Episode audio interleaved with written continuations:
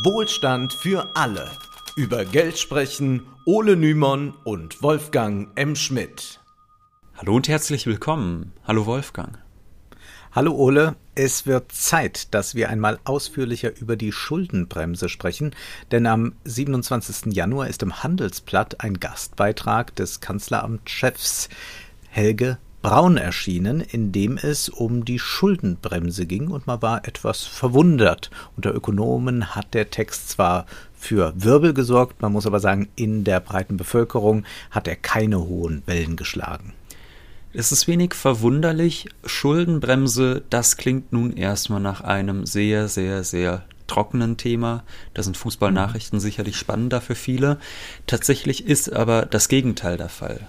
Es wird heute sowohl um ganz grundlegende demokratietheoretische Fragen als auch um realpolitisches gehen, um ganz handfestes. Denn immer wieder hören wir ja von Politikern, für dieses oder für jenes sei kein Geld da. Da könnte man jetzt natürlich als kritischer Bürger sagen, aha, gut, wenn die Steuereinnahmen nicht ausreichen, um Schulen zu sanieren, dann kann der Staat ja Schulden aufnehmen. Aber das ist in Deutschland nur begrenzt möglich wegen der Schuldenbremse, die seit dem Jahr 2009 im Grundgesetz verankert ist. Die Schuldenbremse sorgt dafür, dass der Staat sich nur begrenzt neu verschulden darf. Die Länder dürfen gar keine neuen Schulden machen und der Bund darf jährlich nur Schulden in Höhe von 0,35 Prozent des nominalen Bruttoinlandsprodukts aufnehmen. Da werden jetzt sicherlich einige Hörer fragen, aber was ist denn jetzt gerade mit der Corona-Krise? Da hat sich der Staat doch stark verschuldet und das stimmt. Der Bund hat 2020 Schulden in Höhe von knapp 5 Prozent des BIP aufgenommen. Das war aber nur deshalb möglich, weil es Ausnahmeregelungen gibt für Wirtschaftskrisen oder bei Naturkatastrophen. Auch in den kommenden Jahren wird aufgrund der wirtschaftlichen Schäden die Schuldenbremse mutmaßlich ausgesetzt bleiben. An der sogenannten strukturellen Verschuldung, die also nicht durch Krisen beeinflusst ist, soll sich aber nichts ändern, daher die Begrenzung. Wir behalten diese Zahl am besten mal im Hinterkopf. 0,35 Prozent des BIP sind als Neuverschuldung erlaubt. Viele verwechseln aber diese Schuldenbremse in der öffentlichen Diskussion mit der schwarzen Null. Das ist jedoch nicht ganz korrekt. Da müssen wir jetzt ein bisschen differenzieren. Schwarze Null bedeutet, dass der Staat einen komplett ausgeglichenen Haushalt vorweisen soll. Das hat Deutschland auch über äh, die letzten Jahre hinweg immer wieder geschafft. Die Regierung hat mehr Altschulden abbezahlt als neue Schulden aufgenommen.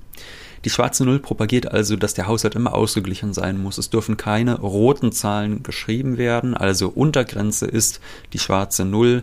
Am besten schreibt der Staat sogar positive Zahlen. Das ist ganz offensichtlich nicht dasselbe wie die Schuldenbremse, denn die Schuldenbremse, die erlaubt ja eine moderate Staatsverschuldung, wenn auch nur 0,35 Prozent des nominalen Bruttoinlandsprodukts. Nun wissen wir also, was die Schuldenbremse ist und wir wissen auch, wie sie sich von der schwarzen Null unterscheidet. Aber warum wird die Schuldenbremse derzeit so intensiv diskutiert? Nun, das liegt daran, dass Helge Braun immerhin der Chef des Kanzleramts kürzlich in dem besagten Gastbeitrag vorgeschlagen hat, die Schuldenbremse für die nächsten Jahre auszusetzen. Wir haben es eben schon gesagt, die Krise ist so groß, dass es auch in den kommenden Jahren unrealistisch ist, die Begrenzung einzuhalten. Deshalb hat Braun gefordert, nicht jedes Jahr aufs Neue die Schuldenbremse auszusetzen, sondern die Schuldenbremse im Grundgesetz anzupassen. Natürlich will er sie, da er ein braver Konservativer ist, nicht komplett abschaffen. Er will einen Zeitkorridor formulieren mit einem festen Zeitpunkt, zu dem die Einhaltung der Schuldenbremse wieder garantiert werden soll. Aber dass sie überhaupt für die nächsten paar Jahre zur Disposition steht, hat für so einigen Ärger unter Liberalen und Konservativen gesorgt. Konstantin Kuhle, der innenpolitische Sprecher der FDP-Fraktion, schrieb beispielsweise auf Twitter, die Schuldenbremse ist ein Versprechen an kommende Generationen. Dass der Kanzleramtsminister diesen Pakt aufkündigen will, macht fassungslos in einer Zeit, in der die strukturelle Reformbedürftigkeit unseres Landes offenkundig wird. Und dieser dramatische Tweet war mit dem Hashtag schwarze Schulden versehen. Ja, also ich habe diesen Pakt persönlich nie abgeschlossen und ich kann auch schon mal versprechen, ich hätte ihn auch nie abgeschlossen. Das ist natürlich sehr, sehr großer Stuss.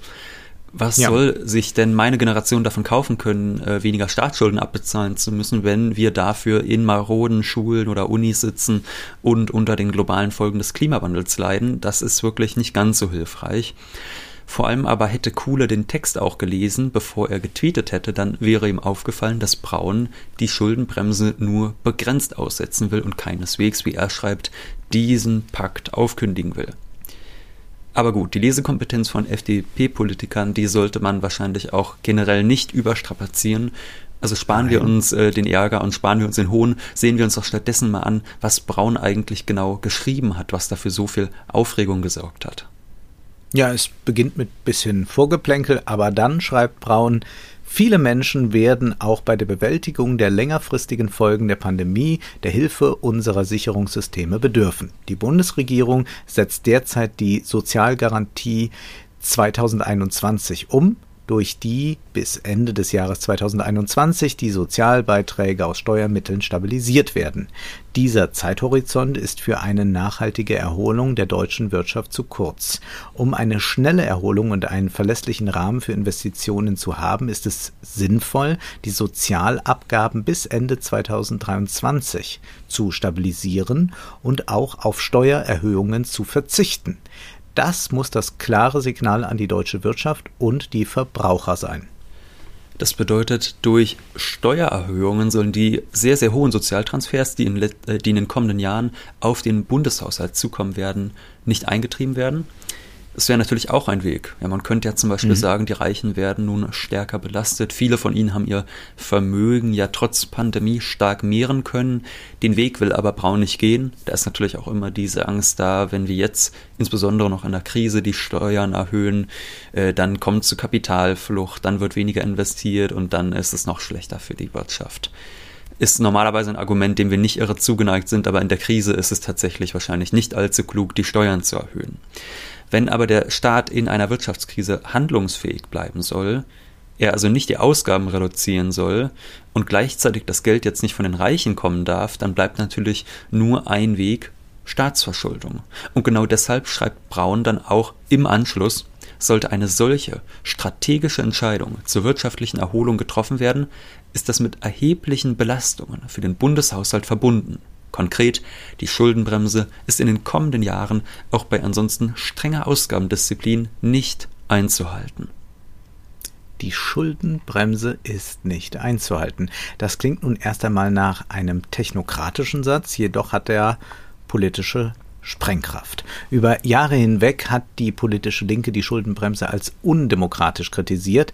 Nur noch einmal zur Erinnerung, die Schuldenbremse ist seit 2009 im Grundgesetz festgeschrieben. Vorher gab es die nicht. Das bedeutet also, dass die Politik freiwillig ihre eigene fiskalpolitische Handlungsfähigkeit beschränkt hat und dieser Beschränkung Verfassungsrang eingeräumt hat. Wenn nun eine linke Regierung an die Macht käme, die durch Verschuldung wichtige Investitionen in den Bereichen Bildung oder Klimaschutz vornehmen wollen würde, wäre ihr das nicht ohne weiteres möglich. Sie müsste dazu das Grundgesetz verändern und dazu bedarf es einer Zweidrittelmehrheit, die noch unwahrscheinlicher ist, als es eine linke Bundesregierung ohnehin schon ist. Eine progressive Fiskalpolitik wird dadurch fast verunmöglicht. Und das ist ja in äh, die mit der Schuldenbremse ganz interessant gewesen. Also das ist ein GroKo-Projekt und damit hat man natürlich auch leicht eine Zweidrittelmehrheit schon mal herstellen können. Äh, ich habe mir da mal angesehen. natürlich. Wie wurde da abgestimmt? Ja, die FDP hat sich ja noch äh, größtenteils auch enthalten. Äh, das wird ein, ein, machtpolitisches Kalkül gewesen sein, nicht weil man da so ein großer Feind der Schuldenbremse war. Bei der CDU haben alle, also bei der Union haben alle dafür gestimmt, außer einer, Norbert Lammert. Könnte man dem vielleicht mal einen Blumenstrauß zukommen lassen. Bei der SPD waren es 19, die dagegen gestimmt haben, äh, aber eher Hinterbänkler. Immerhin ein sehr bekannter Name ist darunter, heute bekannter Name, äh, Marco Bülow und, Ach so, ich dachte, du meinst äh, von Wodak. Der war auch. Ja, stimmt, dagegen. der hat auch dagegen, der hat auch dagegen gestimmt, ja. Gut, äh, naja, das. Äh, und da, äh, sehr äh, lustig ist es, also die Linken haben natürlich dagegen gestimmt, die äh, Grünen haben dagegen gestimmt, aber es gab bei den Grünen eine Enthaltung. Und das hat mich natürlich interessiert. Wer hat sich da enthalten? Wer hat gedacht, na, vielleicht doch ein tolles Konzept dieser Stunde? Natürlich Marie-Louise Beck. Äh, die äh, neoliberale Grüne verheiratet mit dem noch neoliberaleren Grünen Ralf Füchs, der ja die Heinrich Böll Stiftung äh, leitet, weshalb vermutlich nee, Heinrich Böll leitet, sich, aber der war da mal sehr äh, weit oben Der war da sehr weit oben. Also ich stelle mir deswegen Heinrich Böll eigentlich in einem permanenten Rotieren in äh, seinem Grab vor, weil Heinrich Füchs, äh, äh nee, äh, wie heißt er? Nee, Ralf Füchs. Heinrich Füchs. Ralf Füchs äh, sein Unwesen dort trieb und immer noch auch treibt. Ja, äh, also jedenfalls seine Frau war da auch sehr skeptisch und wahrscheinlich sind sie heute auch große Fans äh, der Schuldenbremse und alles, was dazu gehört. Ja. Ja, du hast es Grüße eben schon gehen gesagt. raus. Ja, Grüße gehen raus. Du hast es eben schon gesagt, Wolfgang, die Linken, die haben das damals schon kritisiert äh, ja. und Konservative und Liberale, die haben da jahrelang dagegen gehalten. Die haben das dann immer als linke Spinnerei und als ökonomischen Analphabetismus abgetan.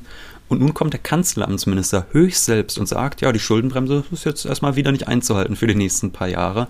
Es ist schon irre. Und das, da muss man auch sagen, da sieht man wieder, was für ein wahnsinniges Versagen der Linken wir beobachten können. Da sieht man, dass die über Jahre hinweg gesagt wurde, die Linken haben keinen ökonomischen Sachverstand. Und jetzt in der Krise zeigt ja. sich, ach so, stimmt ja alles, ja. Äh, über Jahre ja. hinweg haben die Linken gesagt, wir könnten mehr Schulden aufnehmen. Und es wurde immer gesagt, geht nicht. Auf einmal in der Schulden, äh, in der Krise konnte man so viel Schulden aufnehmen wie noch nie zuvor.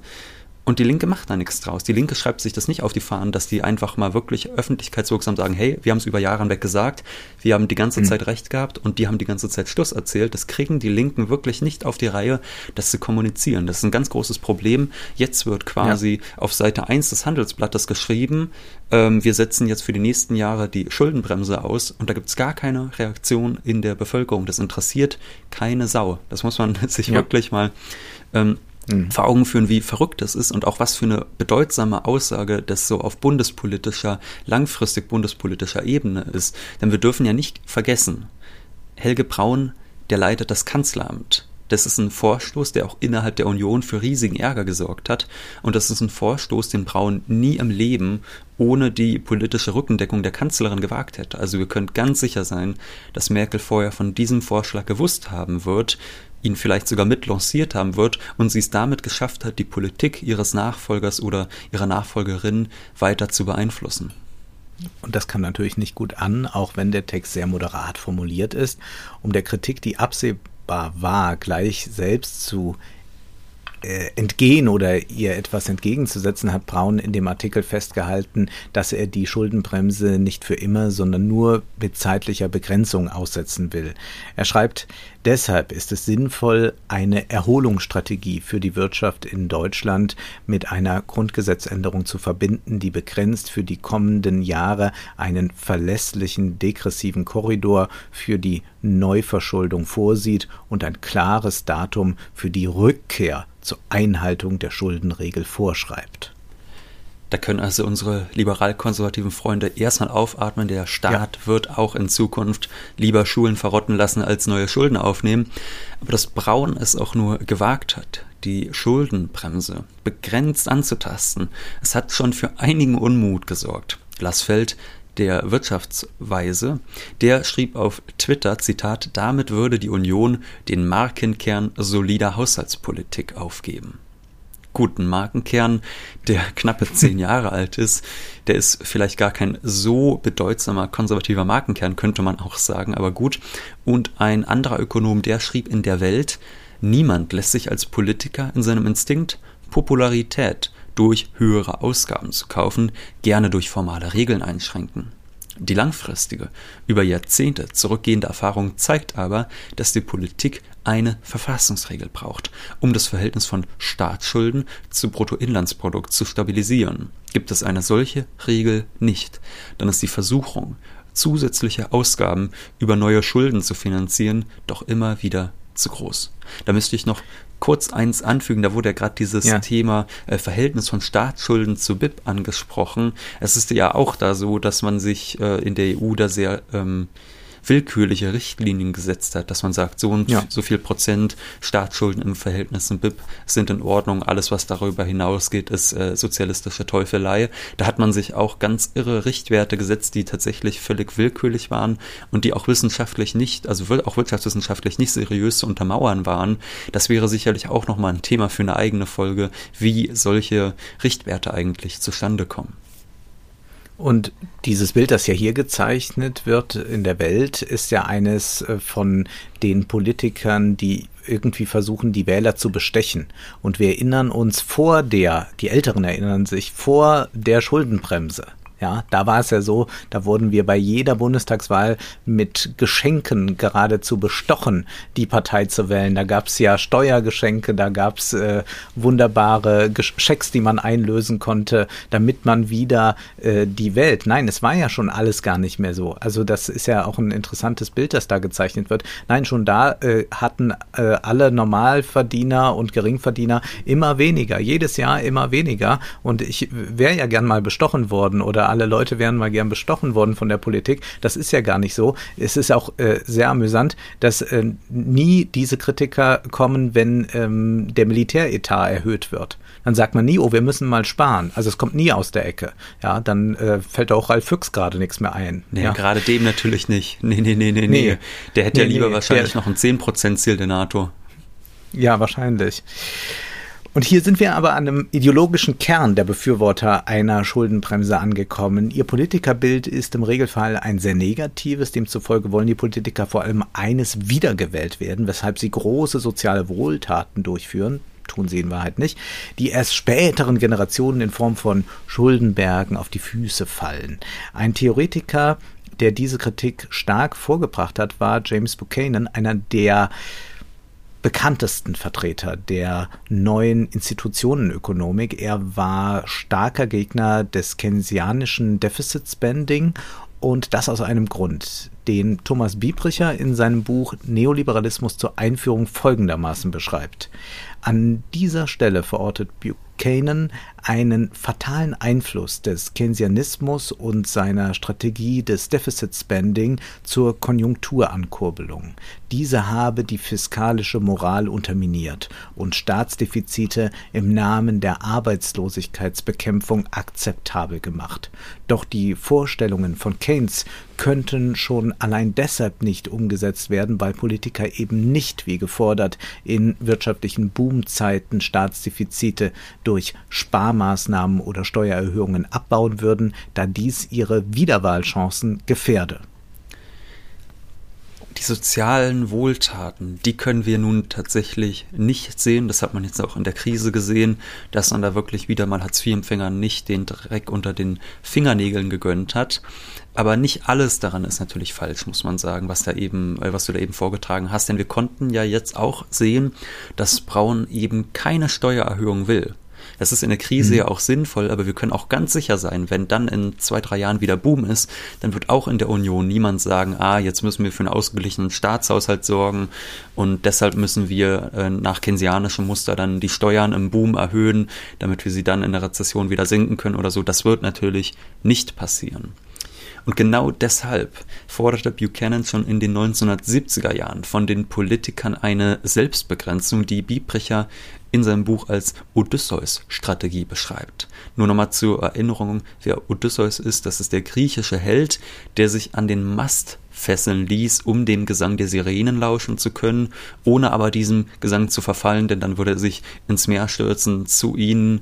Äh, und genauso sollen Politiker auch handeln. Sie sollen sich selbst an den Mast binden, um nicht ihren heimlichen Wünschen, hohe Staatsverschuldung, ähm, soziale Wohltaten, um gewählt zu werden, um dem nicht nachzugeben.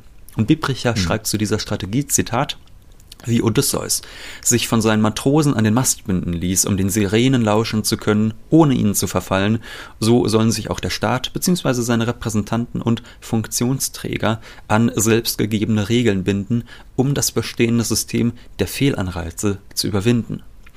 Das beste Beispiel ist die viel diskutierte und in der deutschen Verfassung verankerte Schuldenbremse, die es dem Staat schlicht untersagt, über ein bestimmtes Niveau hinaus Schulden aufzunehmen und verlangt, die Schulden langfristig zu tilgen, was offensichtlich nur möglich ist durch Steuererhöhungen und oder Ausgabensenkungen. Diese Auffassung ist in den letzten Jahrzehnten zu einer Grundüberzeugung vieler neoliberaler Ökonomen und Politiker geworden, auch wenn sie natürlich Steuererhöhungen immer ablehnen, äh, zumindest äh, wenn es um Steuererhöhungen für Reiche oder Unternehmen oder sowas äh, sich dreht. sonst kann man ja mal gucken, ob man noch irgendwo mit Steuern die kleinen Leute ärgern kann. Mehrwertsteuer die Kritik daran Ja, genau. Äh, die Kritik daran hält Biebricher folgendermaßen fest. An dieser Stelle sei nur darauf hingewiesen, dass diese Selbstbeschränkung zumindest kritische Aufmerksamkeit verdient. Denn obgleich sich der demokratische Souverän durch die Regeln des Rechtsstaates immer auch selber bindet, ist doch fraglich, ob einer Schuldenbremse dieser Rang zukommen sollte und ob sie nicht den demokratisch legitimierten politischen Gestaltungsspielraum einer Regierung übermäßig einengt. Die Einschränkung der Demokratie zugunsten ökonomischer Freiheit, das wissen unsere Hörer mittlerweile, die war ein Kernelement neoliberaler Theorie und Politik. Denken wir nur an die mitunter demokratiefeindlichen Ansichten der deutschen Ordoliberalen, die wir in Folge 38 erklärt haben. Man muss nun aber trotzdem differenzieren. Also seitdem in Deutschland im Jahr 2009 die Schuldenbremse eingeführt worden ist, da gab es sehr viel linke Kritik Oft heißt es von Linken, die Schuldenbremse, die sei als Reaktion auf die Finanzkrise eingeführt worden. Es stimmt aber tatsächlich nicht ganz so. Also der Weg von der neoliberalen Theorie zur real existierenden Schuldenbremse, der ist nicht ganz so geradlinig, wie viele Linke gern tun. Das hat der Wirtschaftsredakteur des Freitag, Pepe Egger, neulich in einem sehr lesenswerten längeren Artikel zur Schuldenbremse erklärt. Tatsächlich war es der sozialdemokratische Ministerialbeamte Christian Kastrop, der bereits 2005 vorschlug, eine neue Schuldenregel ins Koalitionsprogramm der Kroko zu schreiben. Der Sozialdemokrat leitete dann auch die Arbeitsgruppe, die die Schuldenbremse ausgestaltet hat. Ecker schreibt dazu, Aufmerksame Leserinnen könnten an dieser Stelle einwerfen, was die Schuldenbremse war gar keine Idee der CDU und was die Schuldenbremse wurde gar nicht deshalb beschlossen, weil nach der Finanzkrise ab 2008 die Staatsschuldenquote nach oben kletterte? Nein und nein. Kastrop beschreibt ihre ursprüngliche Bedeutung eher wie eine wechselseitige Zähmung im Krokodil. Jede Regierungspartei hat damals die Schuldenbremse ein Stück weit für ihre jeweilige Agenda interpretiert. Die CDU wollte höhere Steuern, höheren Steuern einen Riegel vorschieben, die SPD wollte exzessive Steuersenkungen verhindern. Und ja, der Prozess zur Ausarbeitung der Schuldenbremse begann tatsächlich schon lange bevor Lehman pleite ging und immer neue Banken-Bailouts die Staatsverschuldung in Europa in die Höhe trieben. Da kommen also realpolitische Ambitionen zusammen. Das muss man jetzt der Differenzierung wegen wirklich sagen, die man nicht einfach nur als neoliberal brandmarken kann. Klar, auch der neoliberale Zeitgeist hat insbesondere in den, äh, insbesondere in den 90er und Nuller Jahren auch in die SPD stark Einzug gehalten, aber auch Kastrop, also der Schöpfer der Schuldenbremse selbst, der ist mittlerweile auch davon überzeugt, dass äh, die Schuldenbremse modifiziert werden muss. Und in den Jahren nach ihrer Einführung hat dann die ideologische Diskussion äh, eine wirklich Eigendynamik gewonnen, also so eine ganz moralistische Eigendynamik, wie Egger schreibt.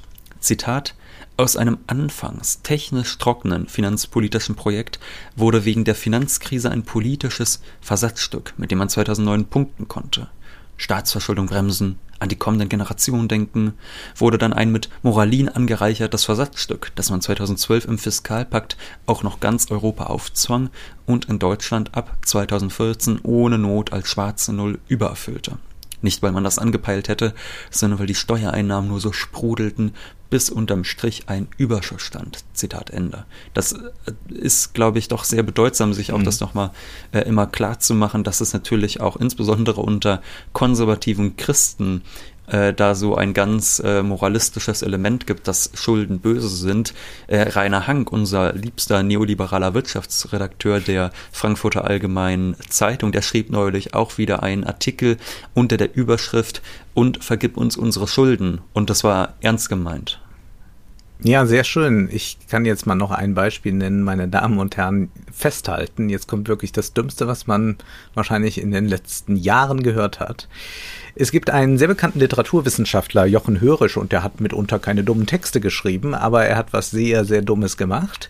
Er hat 2011, war das glaube ich, dem Staat 10.000 Euro gespendet, damit er Schulden abträgt. Und er ist auch Mitglied in dem Verein gewesen, Hurra, wir tilgen. Und dieser Verein hat dazu aufgerufen, liebe Bürger, wenn äh, die Politik es allein nicht schafft, dann macht ihr es doch. Schickt euer Geld dahin und äh, versucht ein bisschen mitzuhelfen, damit wir von den hohen Staatsschulden runterkommen. Also ich, ich weiß gar nicht, ob ich jemals was Dümmeres gehört habe. Naja, aber das, da, das war dann auch mal in den Medien und das wurde auch schön beklatscht und äh, toll, dass da auch mal ein Literaturwissenschaftler verantwortungsvoll denkt. Ja.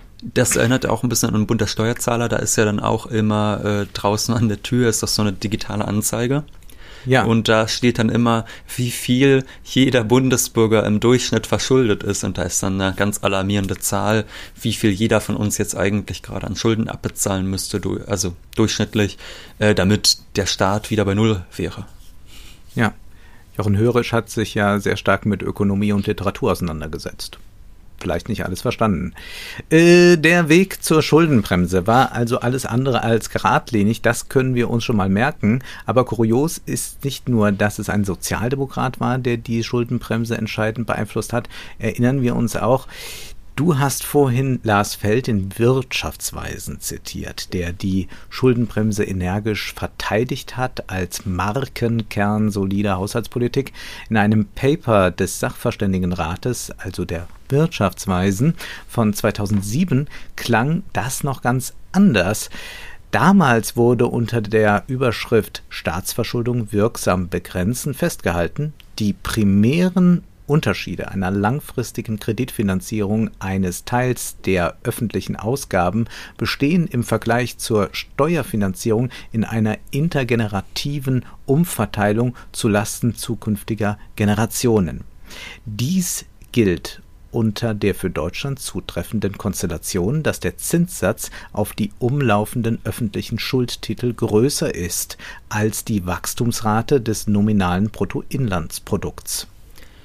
Heißt also jetzt vereinfacht gesagt, wenn das Wirtschaftswachstum niedriger ist als die Zinsen, die der Staat für die Neuverschuldung zahlen muss, kann von einer Verschuldung zu Lasten kommender Generation überhaupt äh, also nur dann kann davon überhaupt die Rede sein. Das meinten die Wirtschaftsweisen mhm. zumindest 2007.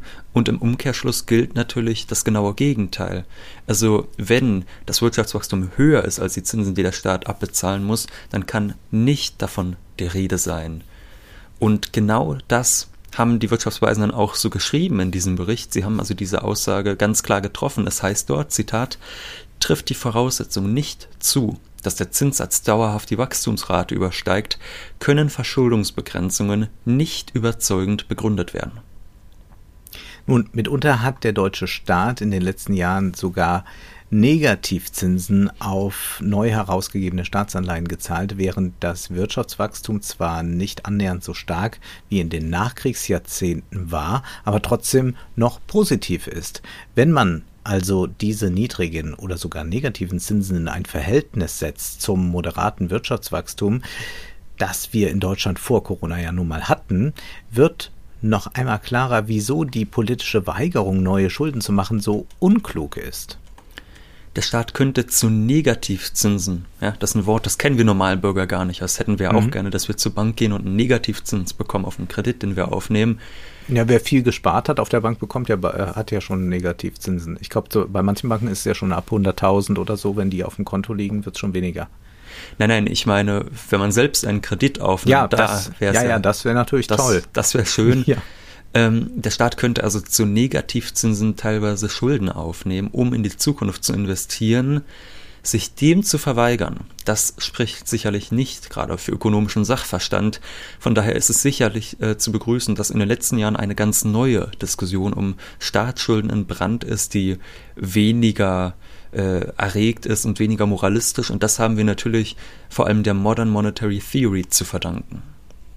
Passend dazu wird am Sonntag ein neues Spezial erscheinen. Am Samstag. Maurice Höfgen, am Samstag, am Samstag genau. Äh, Maurice Höfgen, einer der prominentesten Vertreter der MMT in Deutschland, hat im Gespräch mit mir seine Reformvorschläge vorgestellt. Dabei scheut sich Höfgen nicht, heiße Eisen anzufassen. Er will nicht nur mehr Staatsschulden aufnehmen, damit man zum Beispiel eine Jobgarantie finanzieren kann. Er will auch die Unternehmenssteuern abschaffen. Das klingt jetzt erstmal nach FDP und ja, es ist eine kontraintuitive Herausforderung für alle Linken, aber es lohnt sich wirklich. Nun ist aber erst einmal Schluss für heute, denn Zeit ist Geld. Prosit.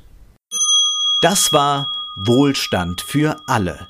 Ihr könnt uns finanziell unterstützen über paypal.me-ole und Wolfgang oder über die in der Beschreibung angegebene Bankverbindung. Herzlichen Dank.